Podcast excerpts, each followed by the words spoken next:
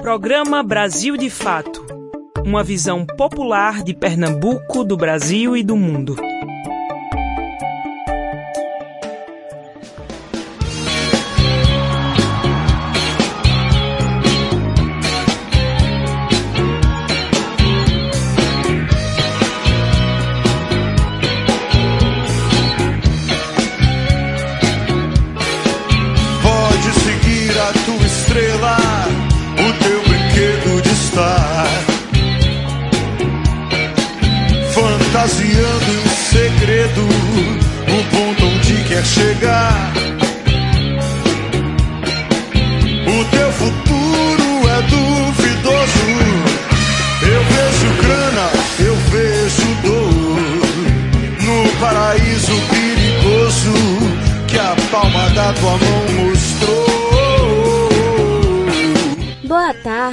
Boa sexta-feira para você que está sintonizado aqui na Rádio Clube 720 AM.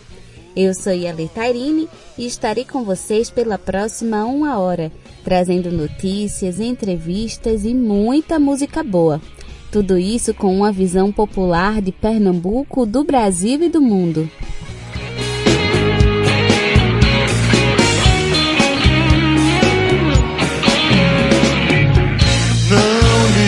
Pra essas caras tristes, fingindo que a gente não existe. Tentadas são tão engraçadas, todas das suas solas. É com Bete Balanço, da banda Barão Vermelho, que abrimos o nosso programa de hoje. Porque um dos compositores dessa música está fazendo aniversário hoje. E se você quiser falar com a gente, é só ligar ou mandar um WhatsApp para o número DDD 81 99606 0173. Também estamos no Instagram e no Facebook com o arroba Brasil de Fato PE. Não esquece de seguir a gente por lá, hein? Brasil de fato chegou. Bora escutar. Brasil de fato chegou. Um programa popular. Brasil de fato chegou. Bora escutar. Brasil de fato chegou.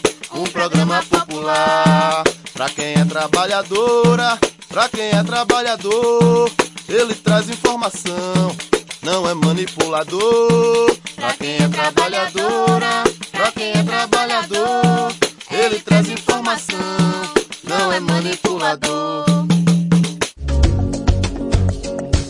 Que dia é hoje? Hoje é sexta-feira, dia 21 de maio. E o dia 21 de maio é o Dia Nacional da Língua Portuguesa. A data foi instituída por conta da criação, em 2006, do Museu da Língua Portuguesa, que fica na Estação da Luz, em São Paulo. E hoje está completando 59 anos o cantor e compositor brasileiro Roberto Frejá. Conhecido por ser o principal parceiro de Cazuza, Frejá foi um dos fundadores em 1981 da banda Barão Vermelho e assumiu o vocal da banda após a saída de Cazuza em sua carreira solo. E foi na composição de Bete Balanço, a música que abriu o programa de hoje, que homenageamos o aniversariante do dia.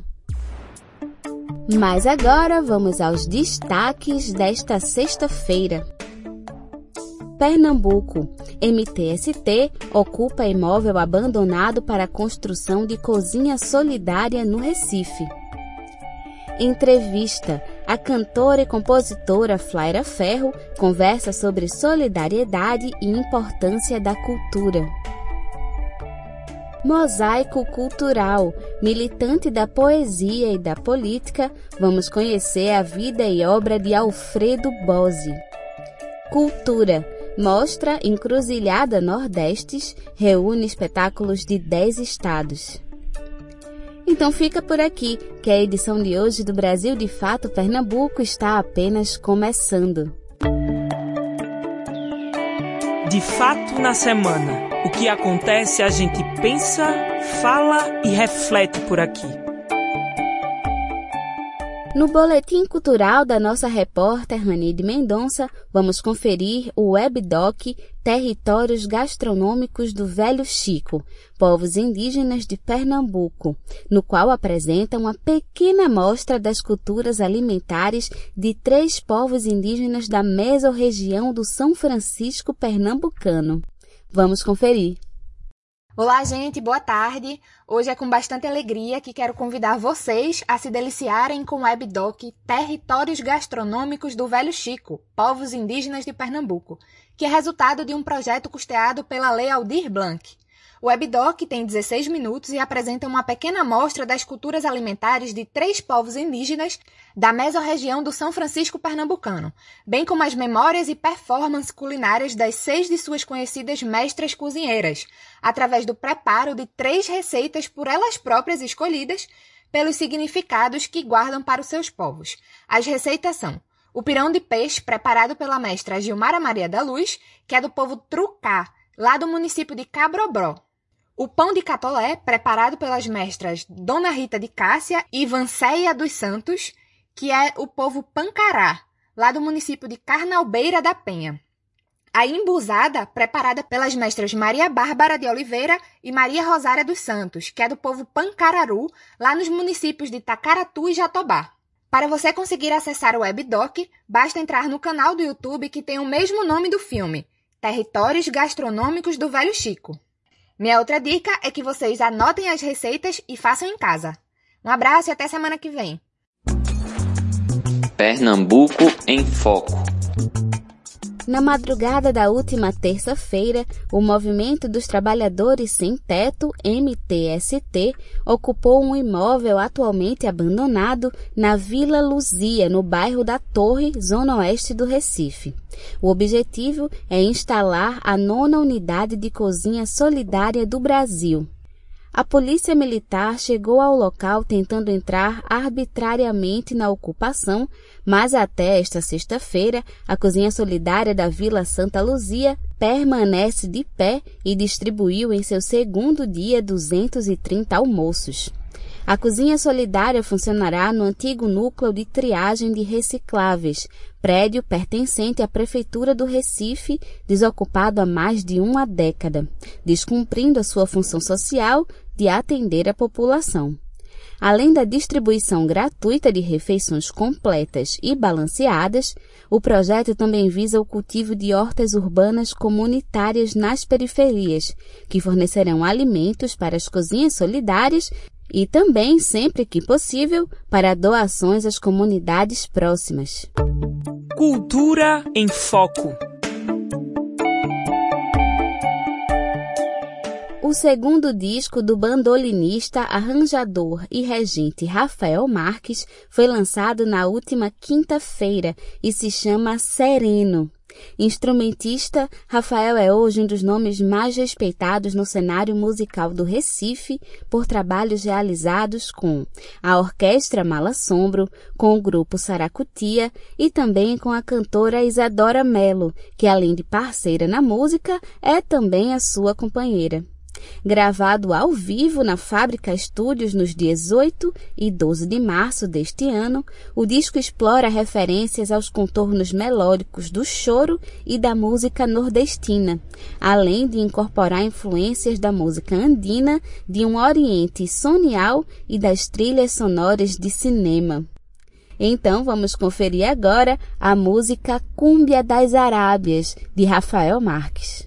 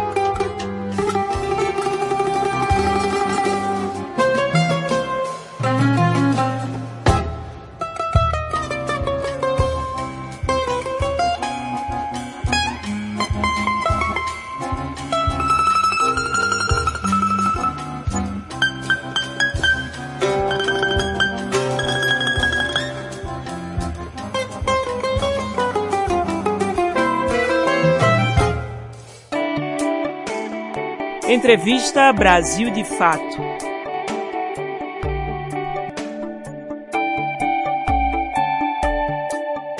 Nossa entrevistada desta sexta-feira é a cantora e compositora pernambucana Flaira Ferro. Ela conversa sobre a importância da solidariedade em tempos de pandemia e a necessidade da cultura para atravessarmos esses tempos.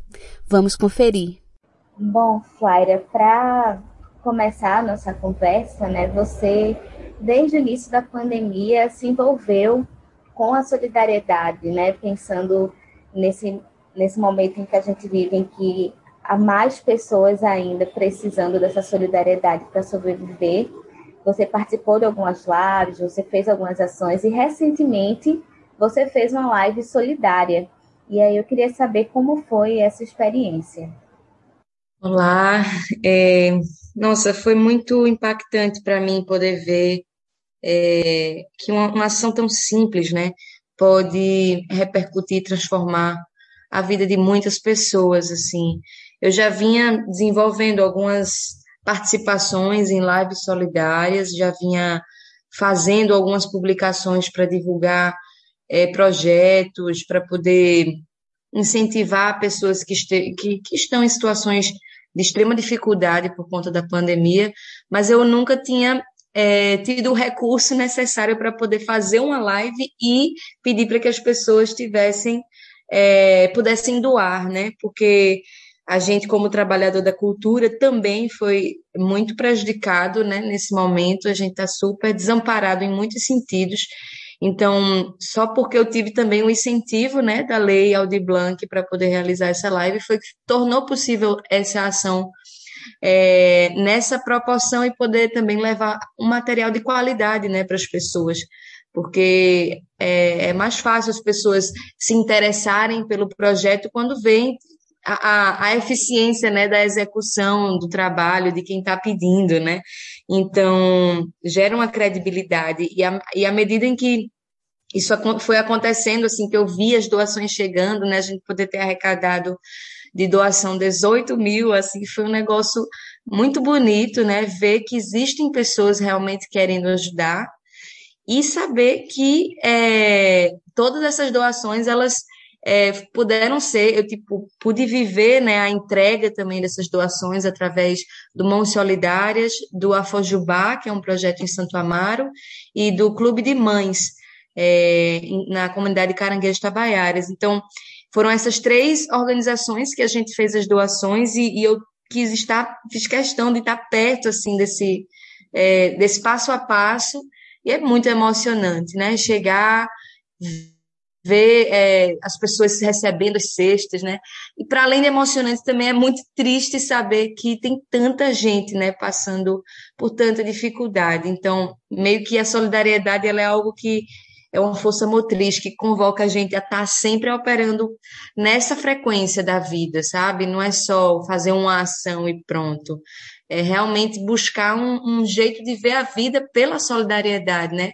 Atribuindo a confiança né, entre as pessoas, é criando vínculo, é criando laços de, de amor mesmo, de, de, de cuidado né, com o outro, entendendo que o alimento ele é um direito é, humano, né? E a gente, enquanto sociedade civil, a gente tem que. A solidariedade não é uma coisa bonitinha, né? A solidariedade é um dever cívico também, né? Se a gente está pensando em humanidade, em construir um ser humano, a gente precisa desenvolver a doação dentro da gente, né?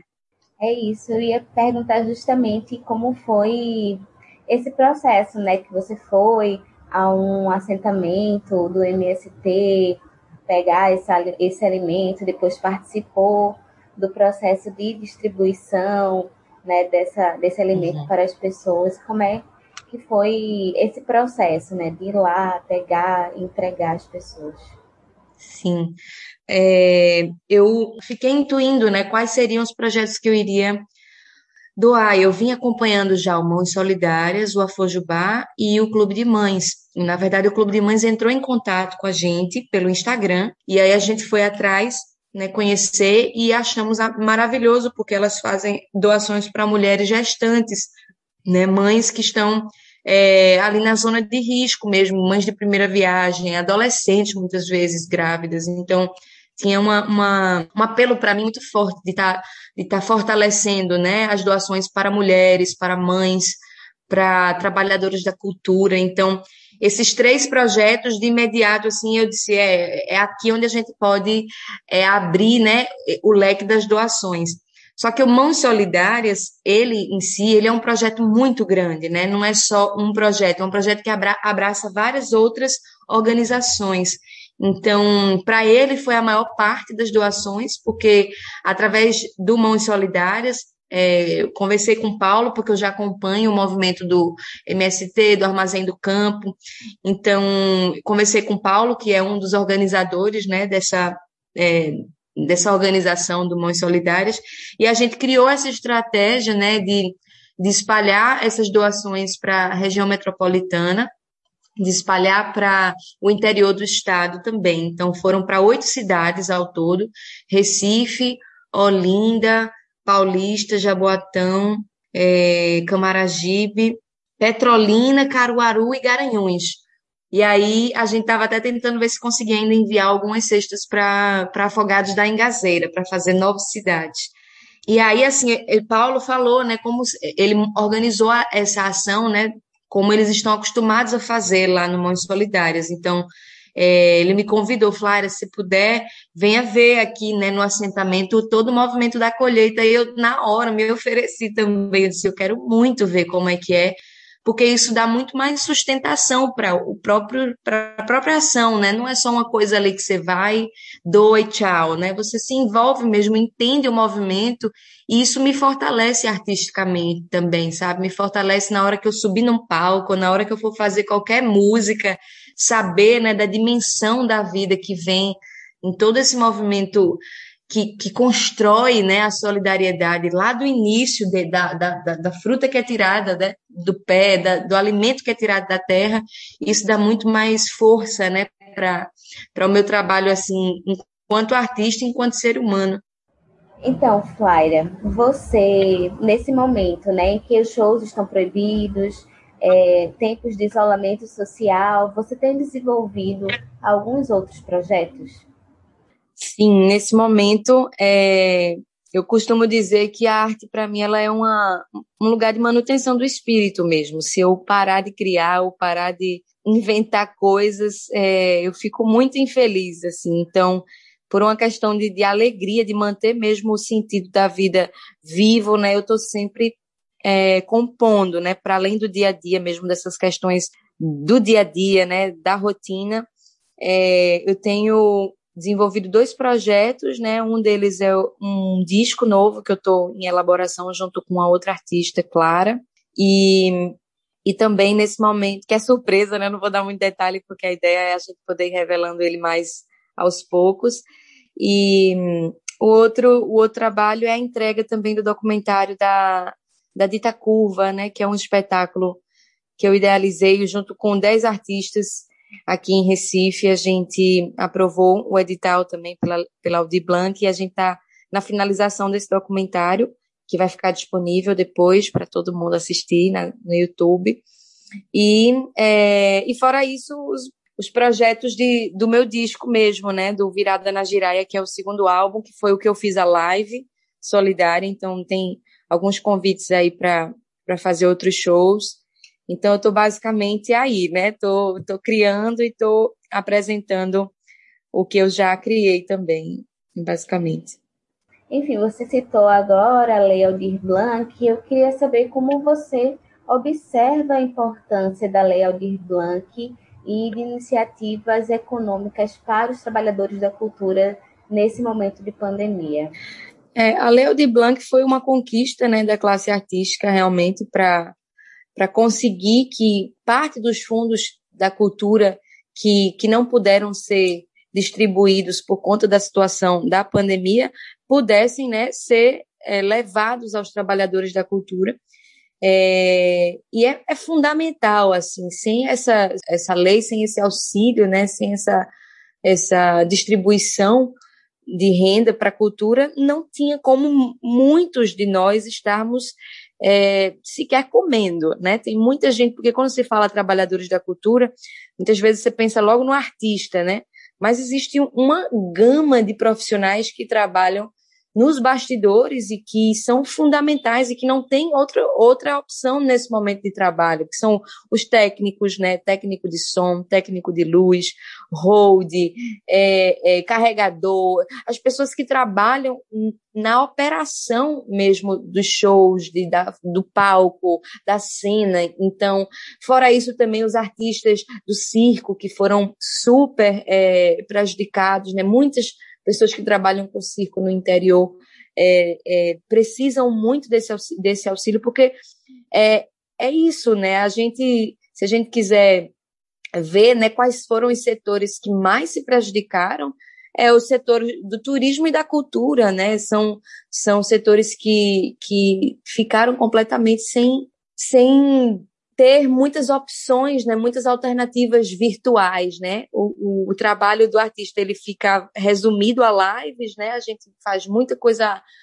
é, através da, da internet, mas ainda assim é para um, uma área só dos trabalhadores da cultura, como eu falei, tem muita gente por trás que não, não fica beneficiada assim pela por essas lives, né? Então, a Audi Blanc ela é fundamental e é fundamental que ela continue e é fundamental que existam outras iniciativas para além dela para poder chegar a mais, a mais gente, né, esses recursos, porque no fim das contas, é, essa é a grande questão, se, a, se as atividades culturais das cidades, né, elas não podem acontecer, como por exemplo o Carnaval, o São João, é, se essas atividades elas não podem acontecer, esse recurso, ele fica onde, né? Esse recurso que, que cria esses, essa estrutura, ele, ele não pode ficar parado, né? Porque a, a vida continua aqui. Então, é, mesmo não tendo as atividades culturais na forma ideal, esses recursos precisam ser repassados para os trabalhadores. E aí eu sei que tem uma série de, de questões aí para descobrir, né, para encontrar né, as, as melhores soluções, né, de, de cadastro, né, para onde vão essas pessoas. Precisa ter uma regulamentação é, para conseguir né, ter algum controle mínimo e fazer com que essa, essa distribuição seja de fato democrática, né, e não fique indo só para os mesmos que têm já ali o CPF cadastrado nas prefeituras, assim. Então é um é um desafio, né? Eu sinto que no, do meu lugar de fala eu sou muito privilegiada porque tenho uma estrutura já de de organização de produção do meu trabalho maior do que muitos artistas que estão ainda é, sem seus cadastros, né, sem serem tidos como artistas legitimados diante do poder público. Então é um grande desafio, né? Mas ao mesmo tempo, sem essa lei, nada disso estaria acontecendo, né? A live não teria acontecido e vários outros projetos que, que estão aí sendo distribuídos, né? E sem cultura, gente, o que seria de nós, né? Sem, sem cultura. É a cultura que está sustentando algum, algum sentimento de esperança na gente, né? Quando você escuta uma música, você, você assiste um filme, quando você é, bebe mesmo de artes de toda ordem, dança, teatro, isso renova de fato né, a nossa esperança. Então, é muito importante esse, esse auxílio, essa lei, ela continuar e seguir aí fortalecendo a cultura. É isso, Flaira. Muito obrigada pela sua participação aqui no nosso programa, por ter disponibilizado esse tempo para conversar com a gente sobre coisas tão importantes neste período, né? Que é a cultura e a solidariedade. Oh, querida, eu que agradeço e a ler. Foi um prazer poder estar aqui conversando e um bom trabalho para vocês aí. Um beijo grande. Gostaram da entrevista? Se você quiser sugerir algum tema para gente, é só ligar ou mandar um WhatsApp para o número DDD 81 996060173. Agora é hora de música aqui no programa, então vamos ouvir Germinar, de Flaira Ferro. Nascemos imensidão, perdemos a conexão pela doença de ouvir a voz da falsa razão, abrindo os olhos sem acordar, fechando o olho da intuição. Abrimos mão de enxergar o desabrochar da vida, obedecer, entristecer, procrastinar, sem tempo de ser o que a nossa alma pede. Dentro de nós acumulamos pesos cruéis, é assim que a vida é. Nascemos imensidão, perdemos a conexão. Pela doença de ouvir a voz da falsa razão, abrindo os olhos sem acordar fechando o olho da intuição, abrimos mão de enxergar o desabrochar da vida, obedecer, entristecer, procrastinar, sem tempo de ser o que a nossa alma pede. Dentro de nós acumulamos pesos cruéis acreditando que é assim que a vida é. É. É. É.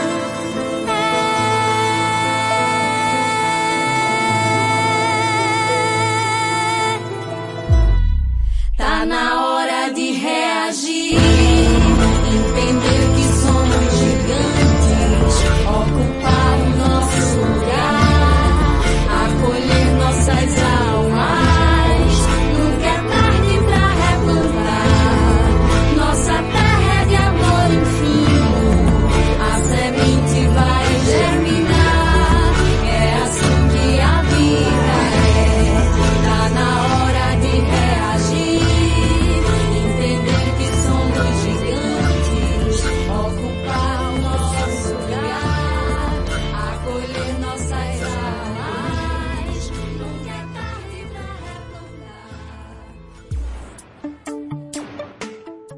está ouvindo o programa Brasil de Fato Pernambuco.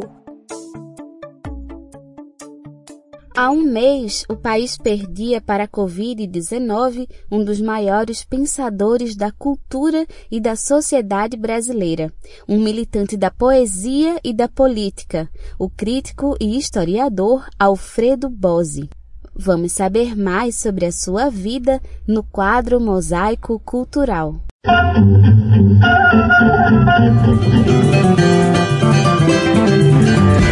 Mosaico Cultural, uma produção Rádio Agência Brasil de Fato.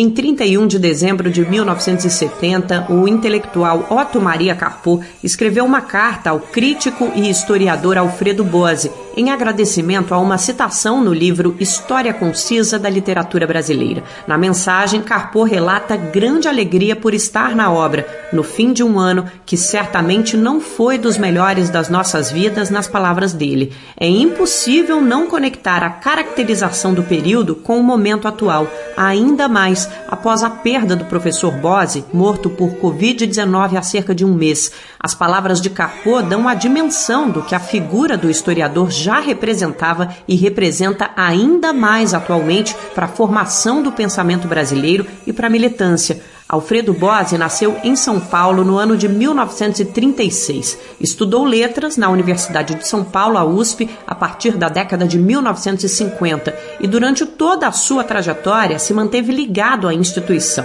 Visto como um intelectual pleno de esquerda e de ação, ele levou à academia uma maneira rara de atuar, definida nas palavras do amigo e ex-aluno Augusto Massi como viva. Ele é um professor militante, não é só um professor, um professor militante, mas um militante da poesia e da política, que eu acho que é bonito, é que ele não é uma pessoa excludente, ele é uma pessoa inclusiva. Né? Ele foi, à medida que ele foi se desenvolvendo como intelectual, ele foi incluindo categorias novas. Então, ele atuou, vamos dizer, como um homem de mediação, de transição entre essas questões. Isso eu acho bonito, é um lugar especial dele. Massi é um dos organizadores do livro Reflexão como Resistência, uma homenagem a Alfredo Bose. A obra reuniu também Erwin Torralbo de Menes, Marcos Vinícius Mazari e Murilo Marcondes de Moura e traz escritos de mais de 30 autores, cartas, ensaios e reflexões do intelectual. Ele conta que o professor não se limitava a analisar uma obra apenas pelo aspecto da ação prática e considerava essencial levar em consideração a individualidade dos autores. Na leitura de Bose, havia respeito à singularidade do artista. Você não pode transformar aquele texto num instrumento de militância e transformar aquilo em algo mecânico.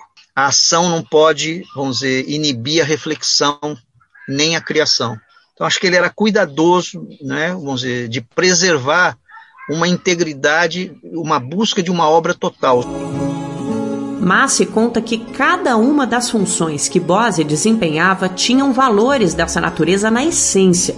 Fruto de um período embrionário de democratização da USP, ele fazia questão de dar aula para os alunos dos períodos iniciais e tinha uma capacidade fina de reflexão que por muitas vezes emocionava o professor durante as aulas. Como historiador e crítico, Bose se tornou um pensador com profunda capacidade de síntese. O objetivo era chegar à totalidade da cultura e à possibilidade de abertura de vias de resistência. Ele enxergava na poesia um canal de resposta às opressões. A formação e a atuação acadêmica de Bose foram essenciais para forjar o militante que tinha o apego ao diálogo como característica inata. Sendo ele um homem muito erudito, um homem muito culto, ele conseguiu ser muito democrático. O saber dele não era opressivo, era alguém que conseguia conversar com as pessoas. Isso, então, eu acho que há uma comoção com a morte dele, justamente porque ele era capaz de ter uma atitude muito sofisticada do ponto de vista humano, que permitia a ele ouvir desde comunidades de base, desde frequentar e dar aula para operários, e dar aula na Universidade de São Paulo, que é uma universidade pública. Em 2015, durante uma palestra na Escola das Cidades, o professor Bose citou preocupação com a desigualdade no acesso à cultura. Muitas pessoas, ainda hoje, consideram a cultura como algo que se tem. Então a cultura é algo que se obtém, como se obtém uma mercadoria. E essa visão dissocia a cultura de uma vida democrática. Para o professor, existe um grande descompasso entre o avanço da tecnologia, da ciência e da extrema especialização e o conhecimento das pessoas, o que aumenta o abismo no acesso, Bose aponta essa realidade como uma característica forte da divisão cultural, que cria dentro das pessoas um bárbaro civilizado que desfruta de todos esses bens e, ao mesmo tempo, não sabe nada sobre eles. A dinâmica seria um mal necessário, ainda assim, o pensador refletiu. Se é necessário, nem por isso deixa de ser um mal, com isso, nós nos transformamos realmente em usuários, até viciados. Nós somos estragados pelo excesso daquilo que nós não compreendemos. A canção que sonoriza essa reportagem é uma gravação da música Espero que Nomes Consigam Tocar, que reuniu Chico César, Braulio Bessa, Neymar Dias, Coro de Câmara Comunicantos e Coral da ECA, USP, numa homenagem às vítimas da Covid-19 várias culturas dentro de uma só, o reconhecimento do plural, considerado fundamental por Bose. De São Paulo, da Rádio Brasil de Fato, Nara Lacerda. Falava com Deus, vivia a rezar. O X da questão talvez seja amar. Por isso não seja tão indiferente se números frios não tocam a gente. Espero que nomes consigam tocar. Se números frios não tocam a gente. Espero que nomes consigam tocar. Se números frios não tocam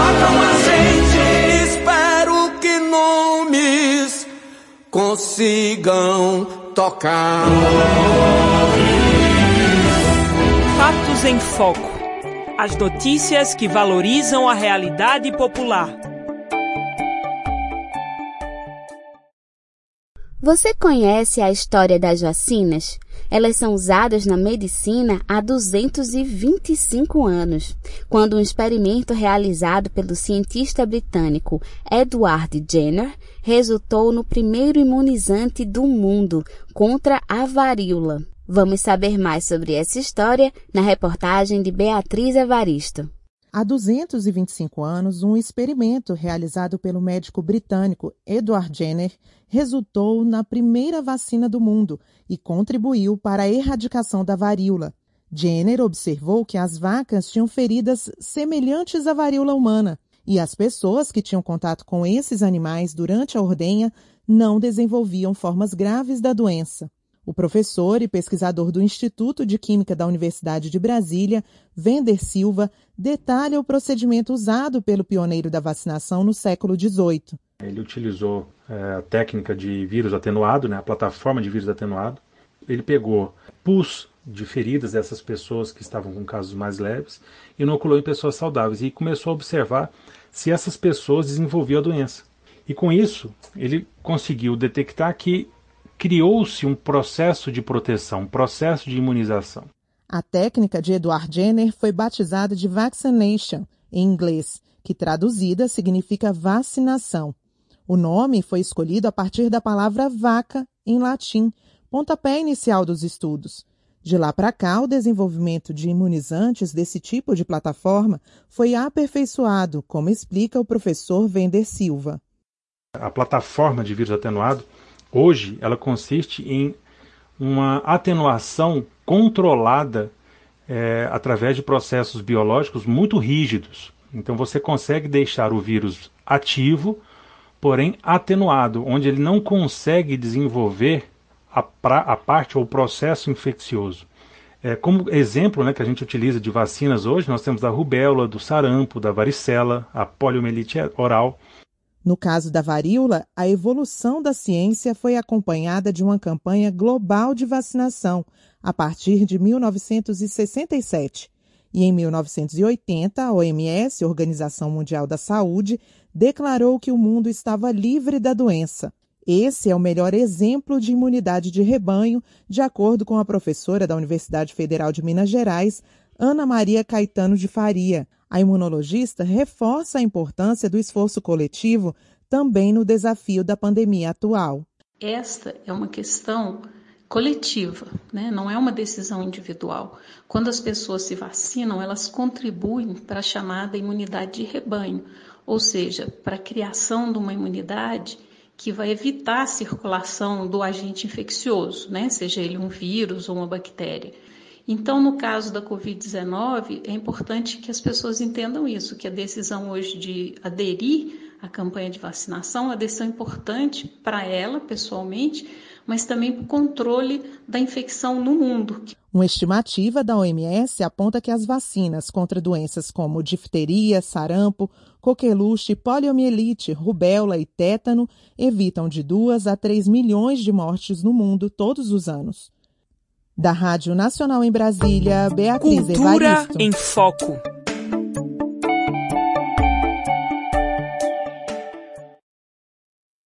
A mostra Encruzilhada Nordestes contra narrativas poéticas traz a partir de hoje espetáculos cênicos de grupos e artistas de 10 estados brasileiros. As 14 apresentações foram pensadas para a internet e ocorrem dentro do projeto Cena Agora, do Itaú Cultural. São espetáculos que abordam de forma crítica as construções estereotipadas da região Nordeste. Hoje, dia 21 de maio, o palco virtual recebe o espetáculo Amora, do grupo Canteiro do Piauí. Uma cena que acontece em um quintal com reflexões sobre vulnerabilidade e isolamento, a partir da respiração de uma mulher e uma árvore. Todas as apresentações ocorrem de quinta a domingo nos períodos de 20 a 23, 27 a 23 de maio, com início às 8 horas da noite de quinta a sábado e às 7 horas da noite aos domingos. As transmissões são feitas a partir da plataforma Zoom, com limite de lotação. Os ingressos podem ser obtidos no Simpla. Mas agora é hora de música aqui no programa novamente. Vamos conferir Cavalo Ferro, música de Fagner na voz de Teti, Ednardo e Roger Rogério, conhecido como Pessoal do Ceará.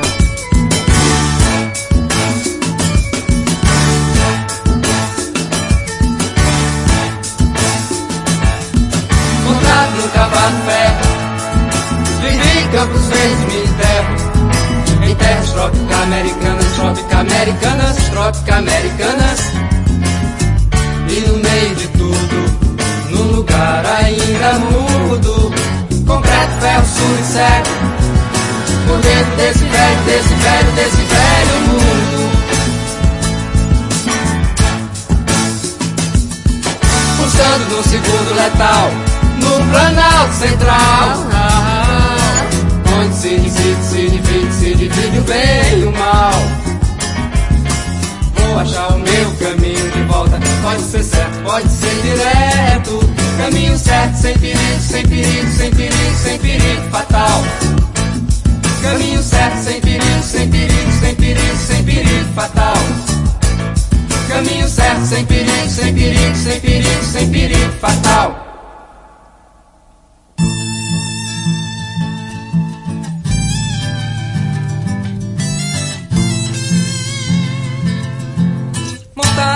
Cavalo ferro. Vivi campos verdes, me enterro.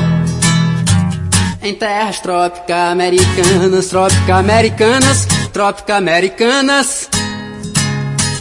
E no meio de tudo, num lugar ainda mudo. Concreto, ferro, surdo e cego por dentro desse velho, desse velho, desse velho mundo. No segundo letal, no Planalto Central. Onde se divide, se divide, se divide o bem e o mal. Vou achar o meu caminho de volta. Pode ser certo, pode ser direto. Caminho certo, sem perigo, sem perigo, sem perigo, sem perigo fatal.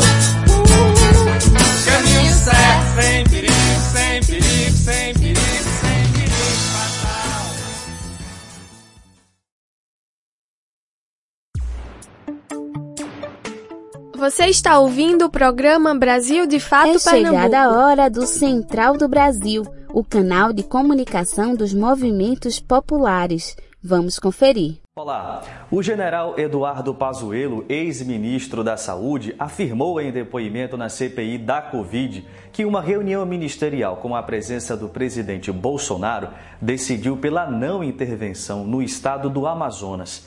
Naquele período, Manaus vivia um colapso no sistema de saúde, com falta de leitos e oxigênio. Até o momento, a CPI vem reunindo indícios fortes das omissões do governo durante a pandemia. Na reportagem, você acompanha um balanço dos depoimentos da semana. Na entrevista central, a enfermeira Renata Santos, do Amazonas, nos traz um panorama atualizado do estado. Continue aqui com a gente, eu sou Afonso Bezerra e o Central do Brasil começa agora. Central do Brasil. Apesar das negociações por um cessar-fogo, o confronto entre Israel e Palestina segue pelo 11º dia, na que está sendo considerada por estudiosos como a pior crise na região.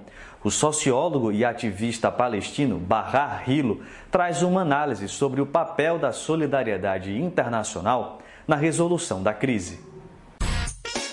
Embarque imediato. que faz com que a reprodução da violência e da opressão de Israel sobre os palestinos continue acontecendo. A razão é muito simples. O Estado de Israel é autorizado por seus aliados a continuar fazendo isso, a sair impune de seu comportamento criminoso em relação aos palestinos. Então, enquanto o Estado de Israel tiver relações diplomáticas, econômicas e militares com países do mundo todo, países que nunca vão fazer com que Israel responda por seu comportamento criminoso, para com a totalidade da população palestina sob seu controle, o Estado de Israel vai continuar reproduzindo essa forma de violência, de opressão e tudo mais. Isso acontece independentemente do comportamento dos palestinos. Digamos que os palestinos decidam não usar violência para resistir aos ataques brutais que sofrem do Estado de Israel. Mesmo assim, esses ataques vão continuar acontecendo. Palestinos em Nazaré continuarão submetidos a um regime de discriminação racista, no qual é ilegal até mesmo que judeus, israelenses e palestinos sejam iguais perante a lei. Não importa qual seja o comportamento dos cidadãos palestinos no território palestino, o Estado de Israel continuará a reproduzir diferentes formas de opressão praticadas contra toda a população palestina. Então, se você no Brasil acorda e fica sabendo que há uma embaixada de Israel no seu país, essa é a garantia de que a opressão de Israel sobre a Palestina vai continuar a acontecer no futuro, enquanto essa embaixada existir. Assim como se você tem um presidente fascista chamado Bolsonaro, você saberá que essa é a garantia de que continuará havendo uma administração ruim da pandemia. Pessoas continuarão a ser infectadas, pessoas continuarão morrendo apenas porque a pandemia está sendo administrada por um presidente fascista. Então, você não precisa ser o Einstein para saber que as pessoas vão continuar morrendo no Brasil por conta da pandemia. Isso é simplesmente porque o presidente não liga para nada disso. E a pandemia é gerida de forma criminosa. Exatamente da mesma forma, se você acordar hoje e ficar sabendo que os palestinos ainda são controlados e regidos pelo Estado de Israel, e que você continua abrigando uma embaixada de Israel no seu país. Essa é a garantia de que os palestinos continuarão a ser oprimidos. E na edição desta quarta-feira 19 do Central do Brasil, nós abordamos na entrevista central os riscos da privatização da Eletrobras. Acabou que a Câmara dos Deputados aprovou a MP que viabiliza a desestatização da empresa, que responde por 30% da energia gerada no país. Especialistas condenam o conteúdo da MP. Eles alegam que com esta decisão, o consumidor corre risco de pagar tarifas mais caras, além de programas sociais serem extintos. Com um depoimento marcado por contradições e blindagem ao presidente Bolsonaro, Eduardo Pazuello foi o sexto depoente na CPI da Covid em três semanas de atividades. Até o momento, a comissão tem reunido fortes indícios contra o governo, a exemplo da omissão durante toda a gestão da pandemia. Carolina Batayer nos traz um balanço das atividades desta semana na CPI. Nacional.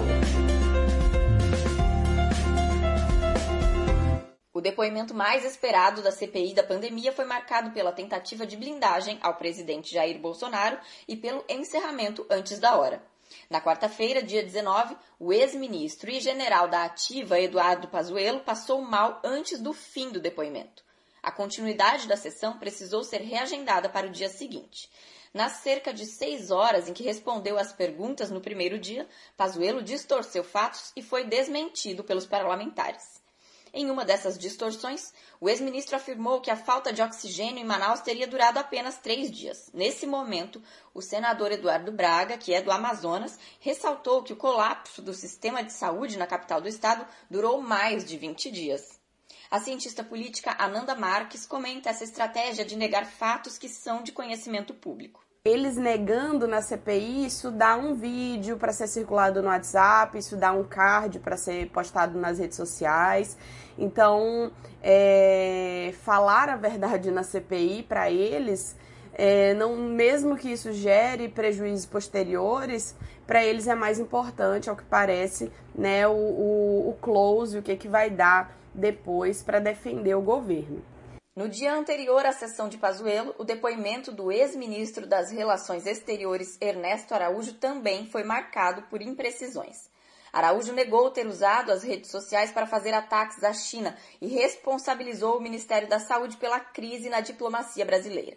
Na análise da cientista política Beatriz Ribas, as distorções são parte da estratégia de blindagem do governo federal. Ernesto Araújo também adotou uma estratégia de preservar ao máximo que pôde a imagem do governo federal, no entanto, caiu em contradições por diversas vezes, se mostrou nervoso também, isso foi percebido por aqueles que perguntavam. No dia 13 de maio, a CPI ouviu Carlos Murilo, gerente-geral da Pfizer, que informou que o governo federal brasileiro ignorou ofertas da vacina. Nos próximos dias, a CPI deve ouvir Mayra Pinheiro, que é secretária do Ministério da Saúde e ficou conhecida por incentivar o uso da cloroquina no tratamento da Covid, mesmo sem a comprovação da eficácia do medicamento. E Manaus, que está no foco do debate nacional com o mandamento da CPI, pode voltar a preocupar com a iminência de uma terceira onda do vírus. É o que nos conta a enfermeira Renata Santos na entrevista central de hoje. Ela atua em UTIs de Covid e traz um apanhado geral da situação no Amazonas. A entrevista é de Vanessa Nakassato. Entrevista Central. Hoje vamos conversar com a enfermeira Renata Santos. Ela trabalha em um dos maiores hospitais de Manaus, no Amazonas, e é uma das profissionais que desde o início atua na linha de frente nesta pandemia. Renata, muito obrigada pela entrevista. Como está o estágio da pandemia em Manaus e também no Amazonas? Caso aqui em Manaus, o estágio está preocupante, porque novamente né, está tudo um pouco mais liberado, um pouco mais flexível, né, a flexibilidade ela se estendeu. Tem muita festa clandestina e a gente está observando que os casos estão aumentando, não na proporção de antigamente, mas vai subindo, né? Então a gente está muito preocupado com a terceira onda, Manaus está passando por uma crise muito, muito grande da, da enchente, então tem muito fator que está contribuindo para que essa terceira onda possa vir a ocorrer aqui no estado. De fevereiro para cá, depois dos hospitais de Manaus sofrerem um colapso por causa da pandemia, houve mudanças na gestão para melhorar e aumentar o atendimento à população? A gente observa, né, que tem uma preocupação para que não, não ocorra mais a falta do oxigênio. Alguns hospitais eles criaram suas próprias usinas de oxigênio, que já não fica tão dependente do governo, no caso. É, os leitos foram ampliados, né? alguns têm a total capacidade para atender 40, 50 pacientes com Covid, outros de uma proporção menor. O interior, alguns interiores, né, tem uma, uma estrutura um pouco né, adequada de uma UTI, e alguns interiores a gente observa que o paciente ainda vem para Manaus. Então a gente ainda recebe por transporte aeromédico né, pacientes que vêm do interior do estado. Ou vítima de, de, Covid ou sequelado da Covid. Ainda este mês, a Secretaria de Saúde do Amazonas identificou a variante do coronavírus do Reino Unido em Manaus. A senhora acredita que esta nova cepa pode trazer uma terceira onda de Covid para a cidade? A minha percepção é que a terceira onda ela pode sim ocorrer. Né, os aeroportos eles têm a medida de prevenção, mas não, não está bloqueado como a gente observa em outros países. Né, as pessoas entram e saem aqui no estado por via terrestre, por via aquática ou por via aérea. Né, não tem esse controle de quem vem do Reino Unido, de quem vem da Índia, de quem vem da Ásia, não tem. E nós, nós profissionais de saúde, estamos sim preocupados com a terceira onda, preocupados com o quantitativo de profissionais que adoecem, que a gente tem até medo de nem ter profissional para atender essa, essa é, ter essa possibilidade de atender se esse caos vir a ocorrer. Como está o ritmo de vacinação em Manaus e no Amazonas? Os efeitos de ter parte da população vacinada já começam a aparecer? Olha, aqui no estado a vacinação é lenta né, lenta, você observa que para se atingir aquele grupo, aquele grupo etário, que é prioridade naquele momento, é difícil, né? A gente já teve problema também das furadinhas de, de fila, né, no nosso, no nosso estado. Então, assim, infelizmente, a gente vai continuar nessa lentidão que é a vacinação, né? Tudo há, porque é, é, vem lá do governo, lá do Ministério da Saúde, o problema vem de lá. Ok, mas reflete aqui. Né? Não é todo mundo que está vacinado, e quem está vacinado, a gente ainda não tem aquele exame né, é, pelo SUS para saber se a pessoa está imunizada, então fica bem difícil saber se está imunizado ou não. Como anda a rotina dos profissionais de saúde, sobretudo da enfermagem? Nós estamos sobrecarregados, cansados, E assim, a, a, um pingo de felicidade que ainda aparece para a gente nesse momento é se a PL for aprovada né, no Congresso, então a gente está com aquela chance de ter um piso salarial digno e também de estar tá ali na linha de frente, que a gente não vai sair da linha de frente. Isso é fato, a enfermagem não vai sair da linha de frente.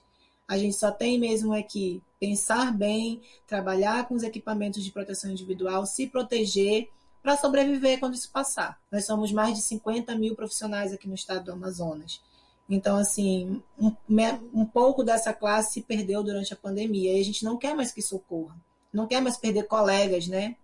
Não quer cuidar de colegas. Infelizmente, é o que acontece com a gente. Então, o nosso emocional é muito abalado, assim, porque às vezes você tá lá com o paciente, ele tá bem, né, aparentemente.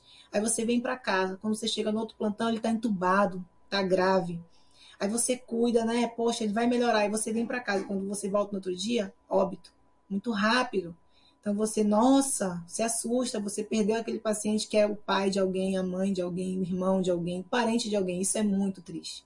É muito triste. Então a gente fica muito triste com essa situação. Não é fácil você entregar, né, um paciente que, que entrou, querendo ou não, muitas vezes em estado leve ou grave, e entregar ele num, num caixão que a pessoa não pode nem abrir para olhar, né? Eu fico bem triste com essa situação e foi uma coisa que a gente conviveu bastante aqui na pandemia.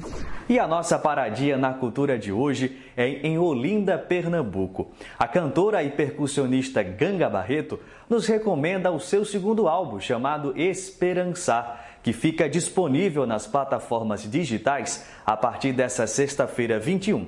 Vamos conferir? Parada Cultural.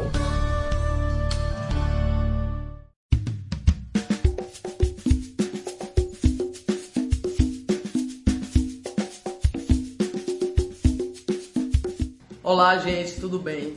Eu sou Ganga Barreto, cantora, compositora e percussionista, nascida aqui em Pernambuco, na cidade de Olinda.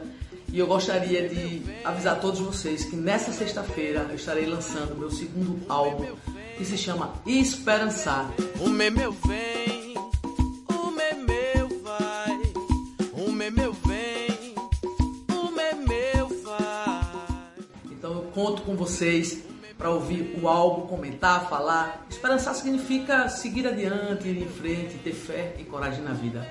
Então, nesta sexta-feira, ouçam Esperançar. Um grande beijo para vocês. Valeu.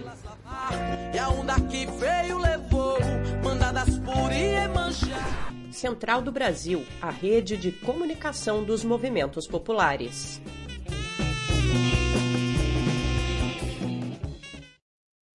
Estamos terminando por hoje mais um programa Brasil de Fato Pernambuco.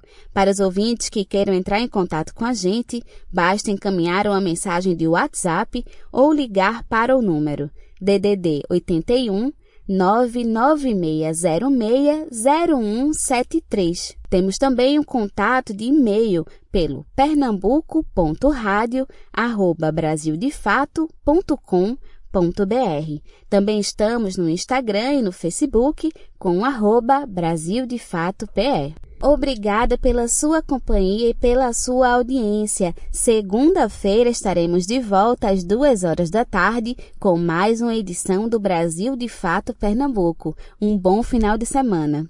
Este programa teve apresentação e roteiro de Iale Tairini, produção de Monize Ravena e Lucila Bezerra, edição de Fátima Pereira, apoio equipe de jornalismo do Brasil de Fato. Programa Brasil de Fato. Uma visão popular de Pernambuco, do Brasil e do mundo. Acompanhe as notícias também pelo site digitando brasildefato.com.br, pelo facebook.com barra Brasil e twitter barra Brasil de Fato.